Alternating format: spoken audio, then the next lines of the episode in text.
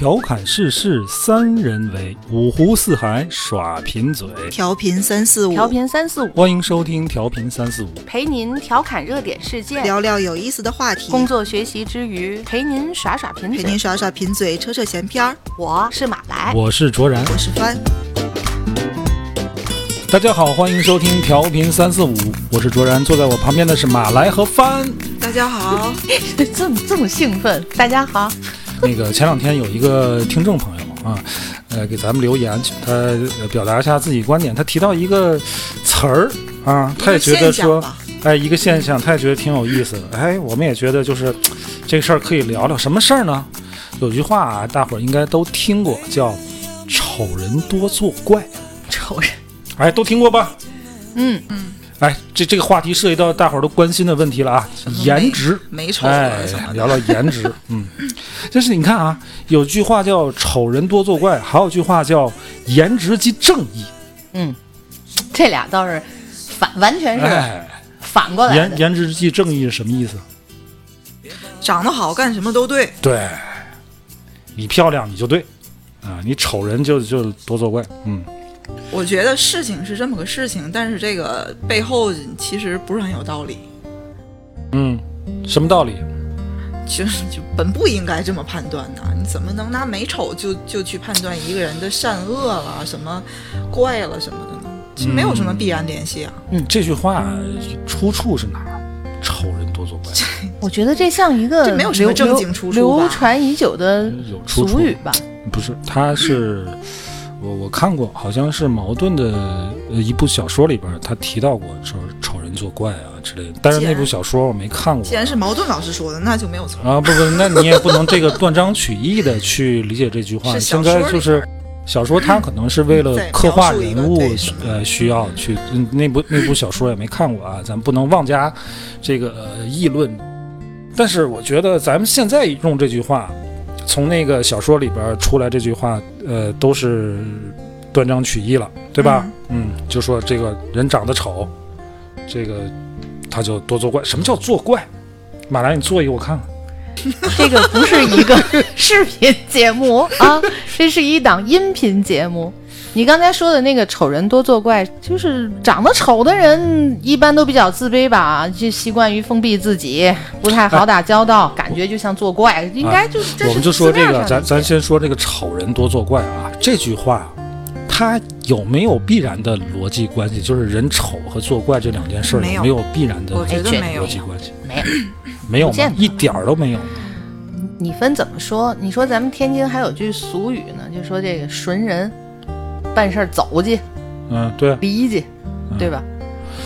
这个这这句话是以结果为导向，就是这事儿办离去了之后，你会说这损人，对呀，对吧？这损天津不也就说人丑吗？哎，解释一下，咱现在粉丝和全国各地都有啊，这 不是天津天津的天津的方言损，哎，怎么写我都不不太了解这个天津方言的朋友解释一下，这个天津话管这个人长得丑叫损。你这个发音更正确，损鸟什么的，损人。呃，这事儿办的就这个，呃，不地道，不靠谱，不靠谱，嗯，不规矩，嗯，哎哎，这种事儿办出来之后呢，说这个事儿，这事儿办的走起，办的走起了。啊，哎，你大伙儿可以理解这个事儿啊，一个孙人办事儿特别走起，意思就是丑人多作怪，哎。这个事儿就是刚才我说了，以结果为导向，就就是这个人啊，这事儿办的走起了，然后大伙儿对他的评价是什么？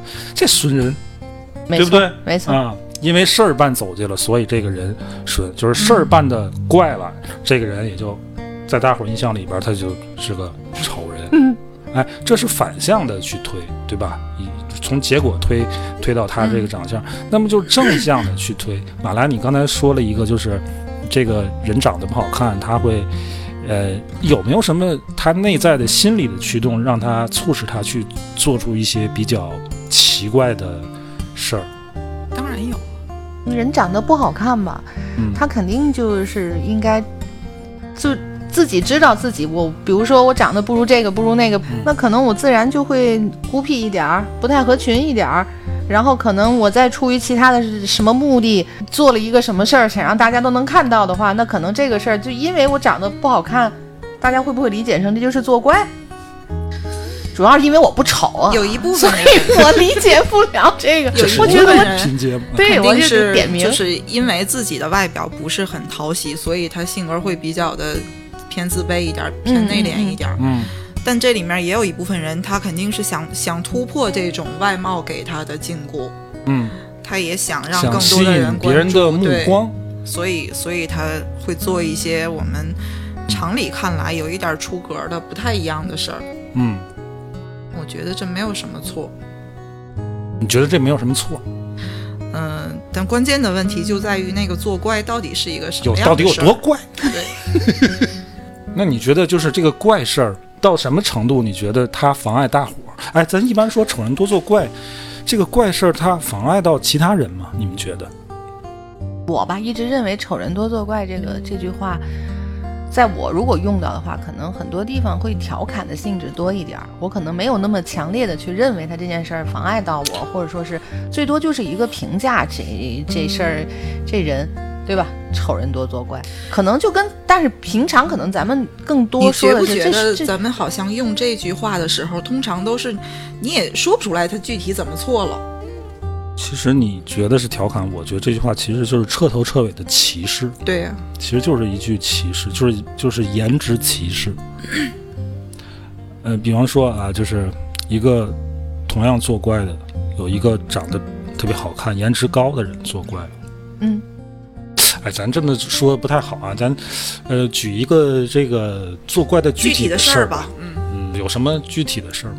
有啊，你看啊，咱说丑人多作怪啊，就提一个现象级的人物，这个凤姐儿，他有对吧？当年凤姐儿芙蓉姐姐当时怎么出的名啊？芙蓉包括芙蓉姐姐，就是她对自我的判断跟这个外表完全的，跟普世普世价值观上的审美是不太一样的。比如说就当年凤姐 或者是呃芙蓉姐姐的言行，发生在一个高颜值的小姐姐的身上，那就不会觉得是作怪啊。对呀、对吧？嗯，她其实就是单看那个言行，其实她甭管她长得什么样，其实已经很出格了。对，对吧？但是如果是一个啊、颜值超高的小姐姐做出这样的事儿，同样博人眼球的这哎，些言行，可能你就接就受完全接受起来啊能好对一点。感觉不到他是在作怪，对，你可能会觉得他是一种可爱，对、就是一样的言论。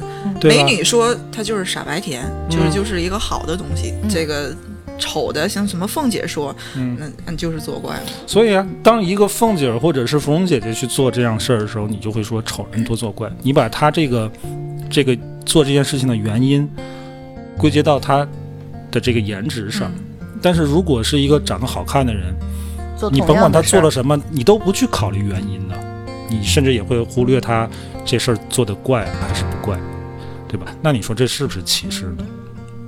像你这么说完是哈，嗯，所以说颜值这重要性就出来了呗。对啊，但是你刚才也说到那句话，就说颜值即正义。嗯，那颜值跟正义它是就划等号吗？这个我觉得不是这样的。肯定不是啊。你说大家可能都知道，二零一三年的时候，波士顿马拉松的那个爆炸案，嗯，死伤好几百人，这是属于恐怖事件。对，定义成恐怖事件。当地时间二零一三年的四月十五号下午，波士顿国际马拉松比赛的现场突发两起爆炸，造成三人死亡，超过二百六十人受伤，震惊了美国社会。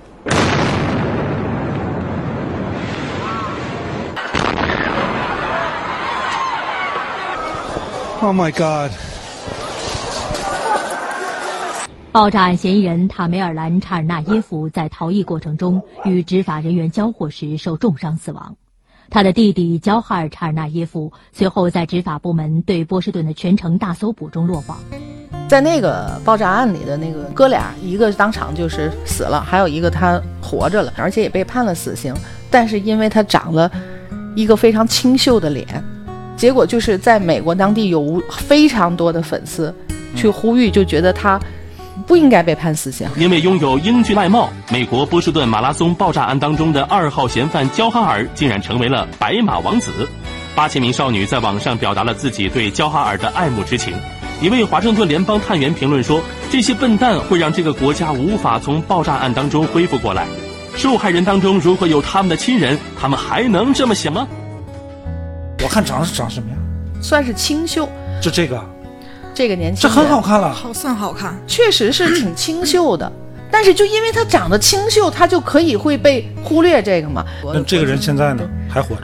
他现在他被判死刑了，但是他不服上诉，不知道他还能活多少年。粉丝有八说这个千多人呢。案例，确实是，就你有有时候我会看一些法律新闻啊，干嘛这类的，好像天生长得好的就会长得好的你就很难把他跟这个恶魔联系在一起。对你看那张脸，那就是天使，对，就觉得觉得这个人长得好看，他本应该善良。可能就会觉得他好像干不出这么凶残的事不会。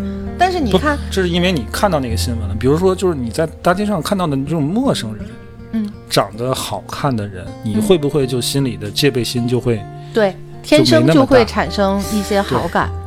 反正我是会这样。就是天生会就咱还还得还得要区分这个长得长得美里面也有不一样的，长得丑也有不一样的。我不会单纯的去从美丑看，我可能会在意这个人更细致的一些面部的一些。你就一眼看过去，哪有时间让你看那么细致？这人就这这小姐长得很周正，或者是很漂亮，啊，很漂亮，很美。就会有一种天生的亲近亲近感，就会愿意跟对方可能有沟通啊，有有交流啊，会这样。对，这个就是我就真的这颜值带人的防备心就就会，会降低很多诈骗集团，对负责去见面的都是浓眉大眼儿，但就是因为这样，所以 你的影视剧看多了吧？对吧？当年陈佩斯跟朱时茂那个小品，主角与配角，不有一经典的台词儿吗？陈佩斯是说：“我以为只有我这长相的能叛变，没想到你朱时茂浓眉大眼的也叛变可。你说就我这样的，他穿上这个衣服，他也是个地下工作者呀。你们再瞧瞧这位，他整个一个打入我军内部的特务。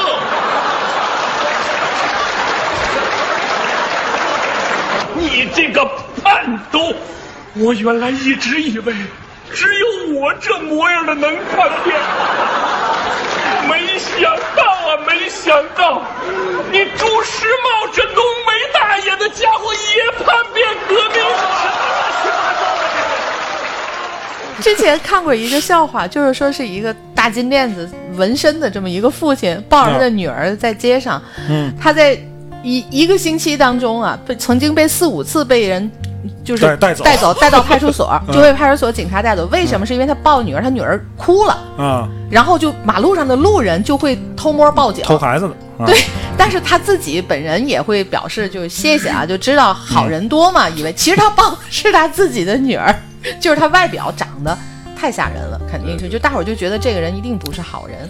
所以你看，这是其实是一个呃社会的一个整体认知，嗯或者说是是大部分的这么一个认知。浓眉大眼儿的，他就是不会叛变革命。这跟咱聊歧视那期其实有一个观点是一样的，这这都是我们以往的经验。对，但是这个经验明显是没有依据的。对呀、事实还是证明美丑跟善恶之间是不存在什么绝对联系的。对，这是从一个从历史上能找出大量的面目可憎的大善人和相貌堂堂的大恶人，这个都没有什么可说的。是没有必然的因果联系，但是人的这个相貌好坏确实会对他的这个事业啊、生活产生很大的影响，对这是不可否认的，对吧？嗯嗯好颜值的杀伤力真的是很大。可是也有很多就是颜值高，反倒受困扰的，嗯，对吧？因为颜值高而受困扰，有没有？有啊，有啊，就是。你尤其是对他会被认为是花瓶。当他尤其当他做出了一些成绩的时候，人们都会认为他的成绩跟他的颜值有关段，啊，尤其是女性啊啊，你看一个漂亮的小姐姐开一个豪车，你会觉得啊，你会怎么想？像就不是好道来的。对，这也是一种歧视嘛。对，咱们就说都知道这个这个好看的，如果是公众人物，嗯陈冠希好看吧，很帅吧？陈冠希，但是陈冠希帅吗？你觉得陈陈冠希帅？冠希还是挺帅年的。轻时候的颜值还是非常非常高的。哎，对对对，这刚有一标准啊！你看这个人啊，你这分同性、跟同性看又不一样。这美和丑，这都是两个极端，对吧？嗯，但中间还有两个这个评价，一个叫不丑，一个叫不好看，嗯，不好看。哎，一个叫不丑，一个叫不好看。你觉得不丑和不好看这两个词儿哪个更丑一点？肯定是不不好看看更丑啊。不好看更丑是吧？。对，嗯，哎，对，对吧？你觉得呢？你想，我觉得也是。你比如说说这个人你这人长怎么样？嗯，哎，不丑。哎，这就是其实是是对他颜值的一种肯定。不丑是一个双重否定了，所以就会哎不丑，挪过来哎，一点。就说还行挺好看的个表达，嗯它是好看，对对对吧？但但是没好看到那种那种极致啊就特别对好好看。你要说这个好看 不好看，这不好看。这一看就是没看上他的。就是丑，啊，他就是丑，对，嗯但是咱们实际生活中很少就是用极端的评价啊，说这人长得美，或者说这人长得丑。丑这词儿已经很伤害了啊。其实你说不好看的已经是已经是这话到头了。已经 是没错。平常咱们很很对吧？就是可能私下里可能会说，嗯，又又会说到我们天津这个发现纯，嗯。对吧？就是这人长真纯，哎，你看这事儿啊，这你看天津话这个“纯”代表丑，对吧？嗯。咱刚才说，哎，嗯。不丑，这嗯。这是一个表扬。嗯。你要是按换成天津话，这就不纯，哎，不孙子啊，这话就没法听了，也不是是，这不叫话。对，天天津方言真的不会怎么说。嗯嗯，天津人要说长相普通会怎么说？一般，啊，一般般嗯一般般，啊，一般人儿。差不多。但是确实天津口语里头没有说。我作为一个内蒙人，我天津话还算地道哈。嗯，发音也对。嗯聊到哪儿了？聊到就是说这个颜值啊，嗯，你说这个人要好看，同样的一个给他的帮助跟啊他会有多大的困难都是会有的。我刚才就是说到一种歧视，往轻里说是一种误解吧，就是你看到一个颜值高的人，不论男女，他取得了成绩之后，呃，你会觉得是颜值帮助他成功，嗯，对吧？嗯，其实我觉得这个事儿里边也不完全是误解，就是啊，颜颜值的值确实作帮助是不可忽略的，绝对是帮助了。不对不？可忽略。嗯，呃，举个例子啊，嗯，九球天后潘晓婷都知道吧？知道。你怎么知道她的？嗯，你肯定不是个看台球的，在就是你在看不看，你到处都能看到你他。对就是很多会他会有代言，嗯。他会有有综艺啊什么啊的对，综艺上，对吧目出？的就是你平常你不爱看这个台球运动，你也知道潘晓婷。是啊，我知道。但是你们知道，就是中国还有一个女性的职业台球运动员叫陈思明。陈思明是目前为止所有的中国职业台球选手里，包括男选手啊，嗯，获得世界冠军最多的。陈思明，不知道呀。哎，你们看看这个陈思明，就他那个形象就不如潘晓婷。就是他长得肯定是不如我。对他潘晓婷好成绩比潘晓婷好，嗯，但没有然后没有人知道他，呃没有人知道他。我那天我看了一场这个前几年的啊，就是一七年，嗯。呃，一次在海南举行的这个国际邀请赛，最后决赛是潘晓婷和陈思明。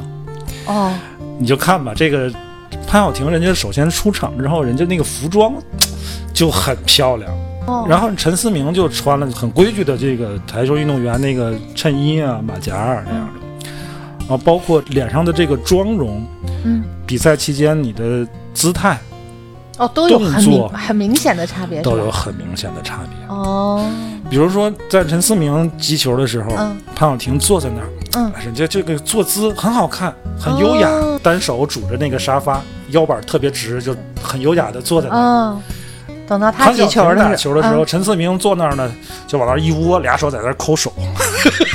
哦，就是没有那么在意自己的形象其实呢，他俩的嗯底子我觉得差不多。从颜值上来讲啊，他俩底子我觉得没差那么大。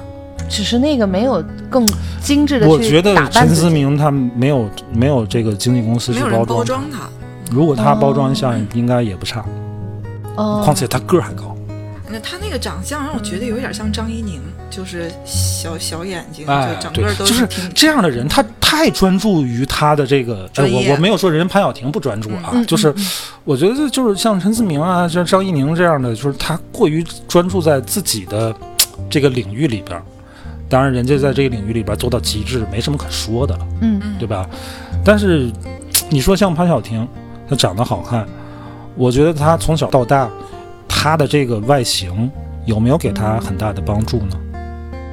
起码在呃宣传跟知名度上，不光是宣传知名，就在专业上。你想，如果一个都是小的时候啊，两个小孩儿，十多岁的小呃小小女孩儿学打球，一个长得好看，一个长得一般。你作为一个教练，多少会会得到会对哪个偏偏一点有偏心吗？对，会有一点，对吧应该是她长得漂亮嘛。对不对？嗯，也就是说，你刚才说的那个那个台球冠军叫什么，我又忘了，因为我也不知道他长陈思明，你看你连名字都记不住。因为我也没见过人家嘛，我也知道。不保证我说的对啊，好像是叫陈思明。就是这个女孩子，我知道你刚才举的这个例子，就是说在现在这个看脸的时代，嗯，我们都应该还是要注重啊 自己的这个外貌上的修饰，应该会给自己带来好处的，对吧？对啊，肯定是这样。嗯，对，那么就就要说这个这个这个美，到后期可能对你的禁锢了，你你会不会本能的觉得这个陈思明就是会更努力一点，在他的专业上其实更好一点，然后有可能啊。潘晓婷，哎，就就会不会把这有一些注意力更多的放在水平打扮自己上？那样，嗯，你看，这就是你就开始质疑潘晓婷的嗯职业水平了。她业务水平没问题，嗯，当一个好看的和一个不那么相对不那么很好看的人、嗯。走到了同一个水水平线上的时候，嗯，大家一定会认为不好看的那个人非常非常非常的努力。嗯，直觉上好像容易形成这样的认知，这样就对那个好看的就不公平了，公平了。对吧？对，嗯。还有那个那个那个选美的那个那女孩叫什么？张张张子琳对。啊，我喜那个那个。也是，那个很完美，她嗯高学历，然后整个人也很漂亮，仪态又好，也没有什么绯闻。嗯，但我我就是记不住她好看之外有什别的么。她嗯，她个儿太高了，她在娱乐，这成缺点了吗？她真是缺点。这个个子太高，就尤其在娱乐圈、影视行业，她确实是缺点。搭，不好给他不好搭找配戏的嗯，你知道倪萍吗？倪萍最早她也是这个演员，影视演员就因为个子太高，没法搭戏。也是没法搭戏的。这个张子琳跟她跟好像我记得和是和周迅嘛演过一个什么片子，就是她太高了，这俩人形成多大的啊，对俩人比啊！俩人在一起那两个，都是小精灵一样的个头，呃，反差萌简直，他们演一对闺蜜嘛，就是整个一对反差萌。但刚才咱说说半截那个话题啊，就是两个到达同一水平，然后一个长得好看，一个长得不好看。我只能用不好看啊，这话到头了，不能说丑。嗯，算了，咱做节目为节目效果，一个长得好看，一个长得丑丑。这个时候这事儿就有意思了。从舆论上来讲，人们会更同情那个长得丑的人，认为认为他是完全靠努力才到达现在的这个水平，这就很奇怪。然后这样就对那个长得好看的就不公平，舆论上不公平，嗯，但是在待遇上其实也是不公平。好比说马来，你现在公司有一个内部提拔的机会，两个同样业务能力同样优秀，一个长得好看，一个长得丑，你提拔谁你这样问题就是逼我说你长得好看而且，一直都喜欢好看的。你问我，你问我，你问我，你提拔谁？好看的，肯定是比好看的。不过我确实是喜欢好看，，对对吧？你看这样是又对那个丑的又不公平了不，公平。越是这样，舆论就会越对那个漂亮的不公平，嗯，是对不对？人都喜欢长得好看的嘛。你看这个贝克汉姆，万人迷，嗯，大伙儿都知道，连女球迷都知道。哎呀，贝克汉姆，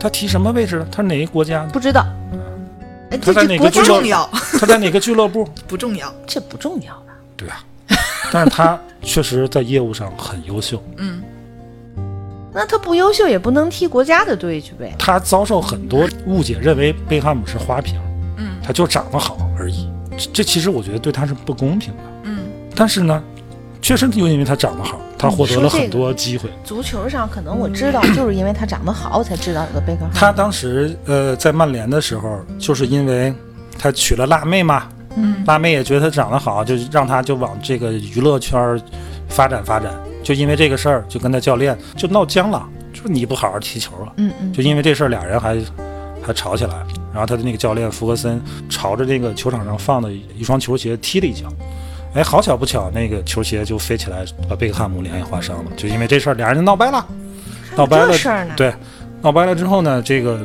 他就离开曼联了，去了这个皇马。当时去皇马的时候呢，并不是看中他的这个这个作为一个球员的价值，而是看中他的商业价值。嗯，哎，当时这个皇马明星哎，皇马正好是一个低潮期，他需要更多的这个商业价值，需要更多的关注。嗯，如你说他如果长得不好，他也不不会有这个机会对到皇马去。可是到了皇马，他的能力在那儿摆着的呢，他确实优秀呀、得好，嗯，对吧？所以你说这个颜值到底对他的是起到一个正向的，还是还是逆这向这？就是奇怪的就在这儿了。当当大家都站在起点的时候，舆论会给长得好看的人开更多的通道，嗯会给他更多的资源。嗯当这些人又到了一个高度，呃对，走到了一个共同的高度的时候，嗯。舆论又会觉得长得好看的那个人没做什么努力，得到的太多这轻而易举得来哎的东西了太容易得到这个，嗯，这就神经了。嗯。更多然后舆论会同情长得不好看的，但又不给他们好处，对，还会说丑人多作怪 太坏啊，了。舆论啊，真是，人真是我到底应该长成什么样呢？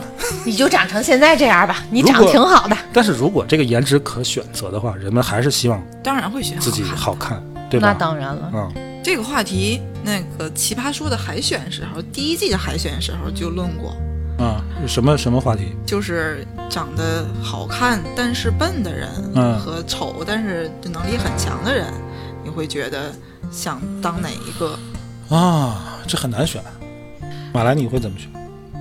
长得长好好看但笨啊什么也做不好。啥可爱啥可爱。啊就，还有一个呢，就还有一种就是长得丑，嗯但是贼拉聪明。嗯，能力特别强，那如果是工作中的话，那我肯定是选这个问，你想当什么样的人？我想当什么样的人、啊？不是工作，你一生都是这样的人。那我就当那个长得好的呗。你看，那让你选呢？你愿意长，你要选哪个？我呀，一个男人如果凭颜值赢得一些东西，有点胜之不武。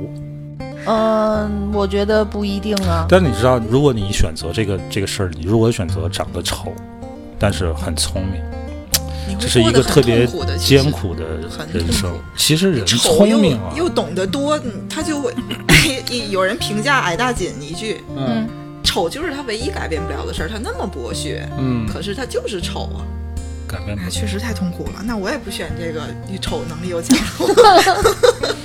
哎，这个这个好难选，好难选。刚才咱你说矮大紧，嗯高晓松年轻的时候嗯，也不难看，不丑啊不。难可是对吧不好看，也说不上。不不不，他年轻时候还是能入眼呢，不是说难看啊，就最起码就是普通人。我觉得他颜值不他管理，是脑袋他长得太胖，这就是一个不管理颜值的后果，对不对？对，颜值还是要管理。当然要管理啊，嗯，这就是女生出街要化妆最基本的吗。哎，那如果这样的话，我就选择那个聪明但是颜值不高的丑的人。如果你们都选择好看，嗯，你们所有人都好看，就我一个丑就，很突出了。我就很很有优势。你就要作怪了，这个世界的怪都是我做的你就要作怪了。啊！那我就就选选这个，因为什么呢？就是刚才马兰你说一个特别好，就是你这个颜值是需要管理的，嗯，颜值不是不可管理的啊，对呀是需要管理的，而且是可管理的。嗯、但是我们管理起智商来就很难。这个有很大程对不对度上有有有我颜值我长得丑，我不可能变得特别变得漂亮啊、不可能变得美。这两个东西都是，但是我稍微努，力一点，我可以变成不好看。对对吧？咱刚才说那个级别，对不对？就就说咱说一个丑人，那得很努力才能才能够着不好看的。最起码我干干净净的，对我我利利索索的，对吧？没有碰到过特别丑的吧？我认真在想，我好像没有碰见过特别丑的，就是得这个人的长相和气质都很次，就很猥就是你。知道这个丑啊，他不是长得怪，知道吗？有的人你看他长得奇怪，这个马云，比怪你就想马云那样的，对马够怪了云那样的。马云，马云你说马云他他是是他是怪，你说他丑，他还不丑啊？他多丑他啊！他真的。如果用丑和怪，你必须选择一个词儿来形容他，你觉得他是更丑还是更怪？怪，他他绝对算怪的。我觉得是怪。我觉得是丑，我觉得就丑，丑跟怪，丑丑八怪，丑八怪，为什么他他要把丑跟怪放在一起呢？八级的怪才能算得上丑，怪怎么解八级，怪到第八级，这人就丑了。哦，你好有学问呐！哎，你看啊，这个为什么叫丑八怪呢？我胡说的啊。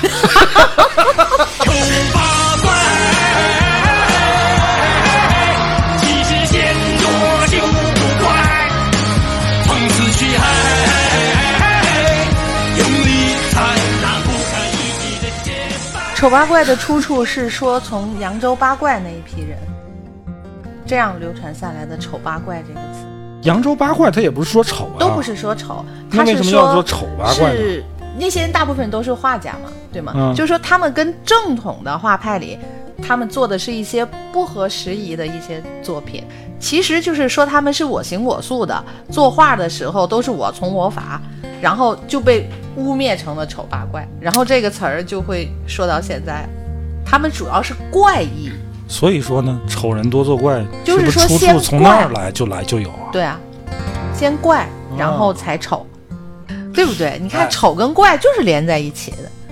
我又想到另外一个悲哀的故事，就是啊脱口秀大会有一位选手，嗯他讲了一个很无奈的故事，嗯，就理发失败了嘛。他说这个发型剪的已经丑到只有我们俩能看，绝对不能让第三个人再看见了。所以理发师建议咱还是烫一下吧，他就同意了。嗯因为当时他心里想的是，这个头发剪坏了也不能全怪人家，我也是长得太丑的。嗯就这个头发，要是理线的话，你给人弄成这样，那就是理发师全责。但是啊，因为我丑嘛，就我也有责任，然后就又继续烫头。嗯烫完头之后，理发师让他选，你是想弄一个平常不怎么打理但也挺好看的头发，还是说你得好好的打理它，但打理完了之后会特别帅的发型？嗯，他选了要好好打理，然后会特别帅，特别帅。嗯，他说：“我就我要扼住命运的喉咙，但结果没想到，就不但没扼住，还被命运薅住了头发。就还是不好看呗。对，就最可悲的是，他出来之前在家里好好的拾掇了一下他这头发，嗯嗯但是出来之后，他朋友说：‘你上节目你得打理头发呀。’这真是一个很悲哀的故事。丑人做形象管理好像也起不了什么作用。哎，这个确实是，就是你甭管是从穿搭上来讲，发型、妆容这些事儿啊，都有一个先决条件，就是你嗯你的颜值，就是你的底子，你得差不多。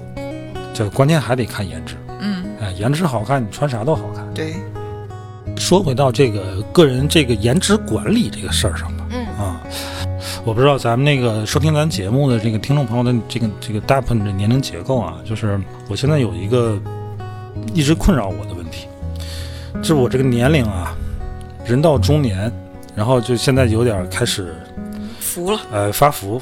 年轻的时候，那小小伙子也是长得相相当哇塞的，对吧？身材也是很哇塞的。所以，所以他现在选择了穿一些挺哇塞的衣服。嗯，我我现在是大大伙看不见啊，就很宽松啊，肥大。他基本等于穿了一个裙子，今天。你那个裤子很有特点。嗯，我因为我感觉就是，呃，这两年就是这身材有点发福，然后胖了，然后穿衣服呢，穿过去的松衣服 有型的吧，它累得慌。然后呢，就穿点宽松的就舒服。我觉得我其实是在放纵我自己，对呀、但这个事儿就让我很矛盾。你是觉得是我去继续去对自己的这个身材、颜值、外形继续有要求呢，还是我让我自己每天过得舒服一点呢？啊，按照以往咱聊的你点过的那些什么炸鸡之类的，我觉得让你对自己有要求这个事儿可以不用考虑了。我经常会看到一些就是年龄比我大的，呃，人五十多岁啊，哎，身材还很好，精神很矍铄，走起路来像小伙子，我特别羡慕。我老婆就就经常跟我说说，你看你要你将来到这个岁数你也这样多好。你现在可以啊，我现在我就觉得我就跟活得跟个大爷似的，我其实对我现在自个儿状态特别不满意，可是我又觉得现在这个状态特别舒适，对，这就很矛盾。在舒适区里是不对的，为什么不能在舒适区？在舒适区里就表明对自己最多只有心理上的焦虑，而不会采取行动。可是他任何事舒服呀都是这样。对呀、但是你你除非你不去想，任何事儿都啊我我我。不是一个好的案例啊，我不不不要不要学我，我觉得还是我的理想状况就是还是就保持好身材，然后对，当然大家都是要保持才是一个好颜值我现在没有什么可改变的，就这样了，我这就底子也不差，反正你？的颜值精神状态也是，嗯其实你是有颜值的，你就是在这些年逐渐逐渐的不去管理你的颜值，退步到了今天，进入了一个莫名其妙的舒适区。我颜值还行啊，也是现在也是在跟我这个年龄之人也是相前认真打扮、认真管理的时候，比现在要好很多。他完全。他都不是什么不知不觉，我觉得他他是他是突然就从一个风格到另一个风格。之前之前之前卓然特别喜欢穿很撞色、对，很嫩啊、很浅的、很艳的各种颜色的衣服，然后并且还比较紧身儿，裤子，就比较紧身儿啊，真的不是那么健美那种紧身儿，但整体也是就比较立正非常合体的西然后。现在我举个例子，他冬天时候穿僧裤，然后表达 穿的很舒服，又多买了两条僧裤，就灯笼裤，知道吗？有个松紧带儿，上面是一个大兜儿的那种。哎咱不不能不说我吗？能不说我吗？你是一个活生生的例子，虽然听众朋友们看不见。我再也没见过他那些绿的、粉的、荧光黄的那些裤子。穿不下，你知道吗？就不是穿不下了。我觉得这人分在什么状态下。那个时候你更有精气神儿。呃，那个时候需要经常去，说白了吧，就就需要经常在客户面前装逼，嗯，对吧？但是我现在不需要在客户面前装逼，这是我的错。不是你现在就是我出去我见客户我也不需要装逼了，我就这样，我就穿着拖鞋，然后就是这样去见大大风你还是裤子，装吧我。我我照样能把客户拿下呀。对我他现在我不需要选择了那个那身东西扮演一种深沉的扫地僧的那种感觉。哎，我还是愿意很随意，然后但是让大家觉得好像哎莫名其妙的也很厉害。哎呀，愁死我了！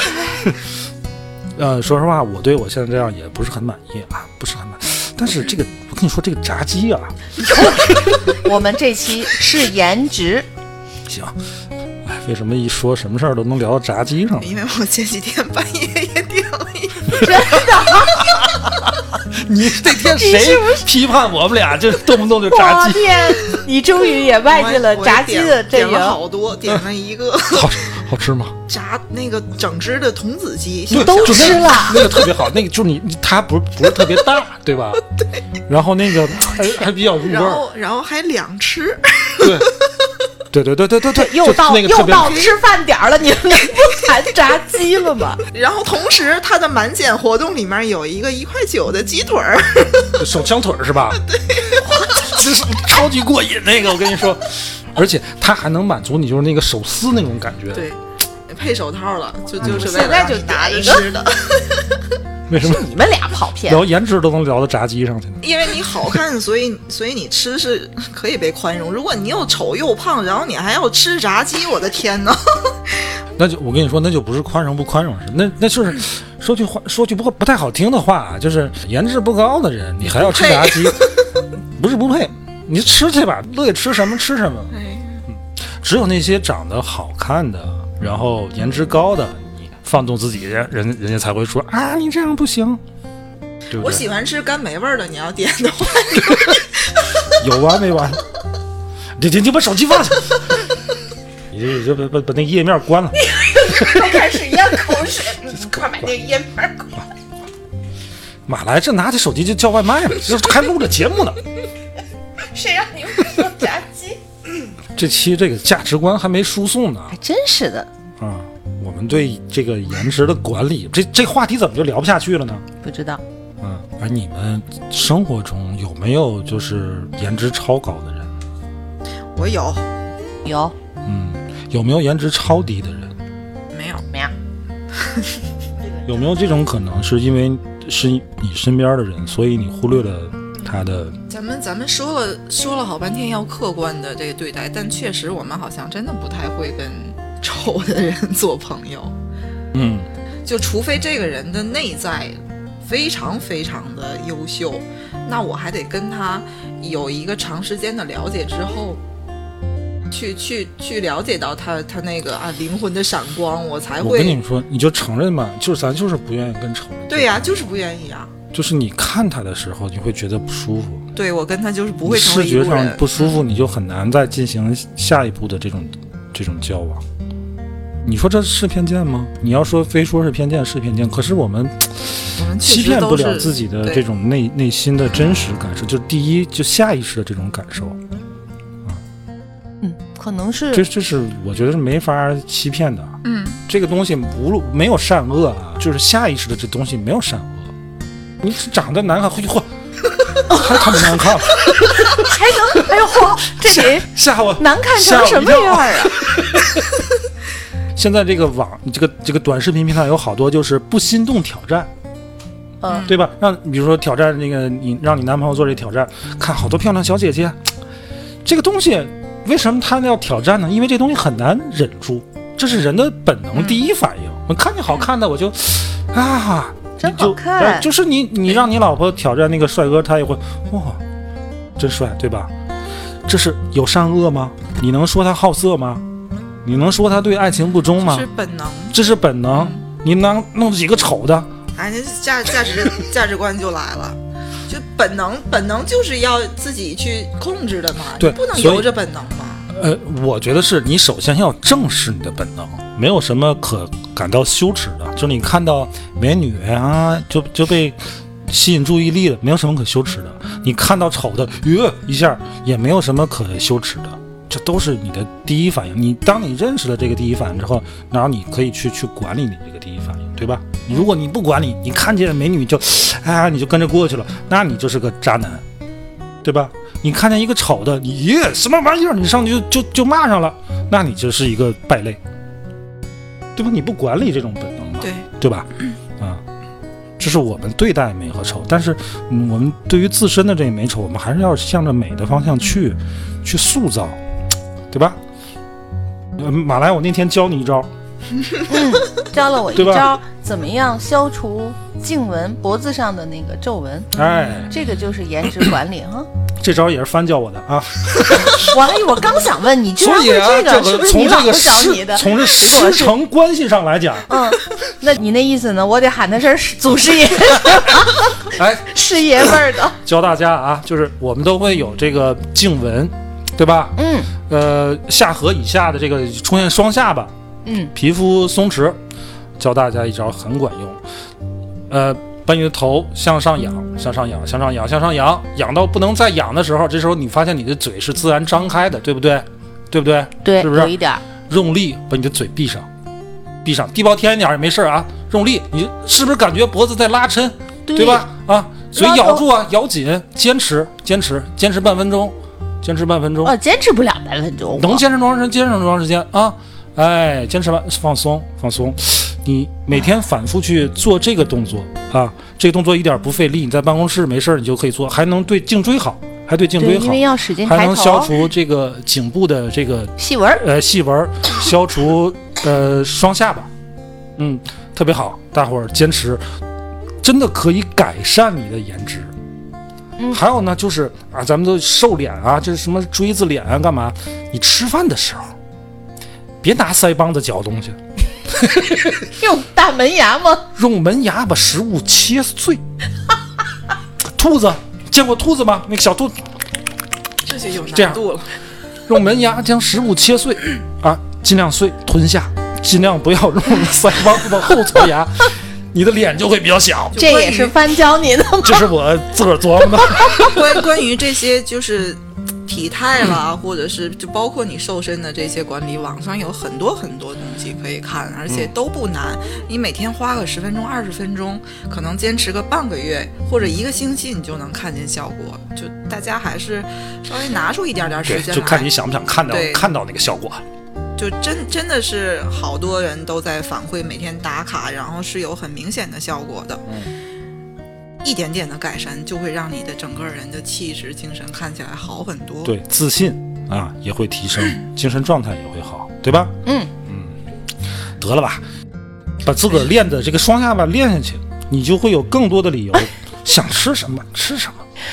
就是希望吧，无论颜值如何，所有的人啊都能保有一个最基本的、最基础的判断力吧。嗯，得了，今天就聊到这儿吧。好，点炸鸡吧，点炸鸡。好，拜拜。我要变好看，变超好看，再去找首哥哥。可是变好看，真的超级。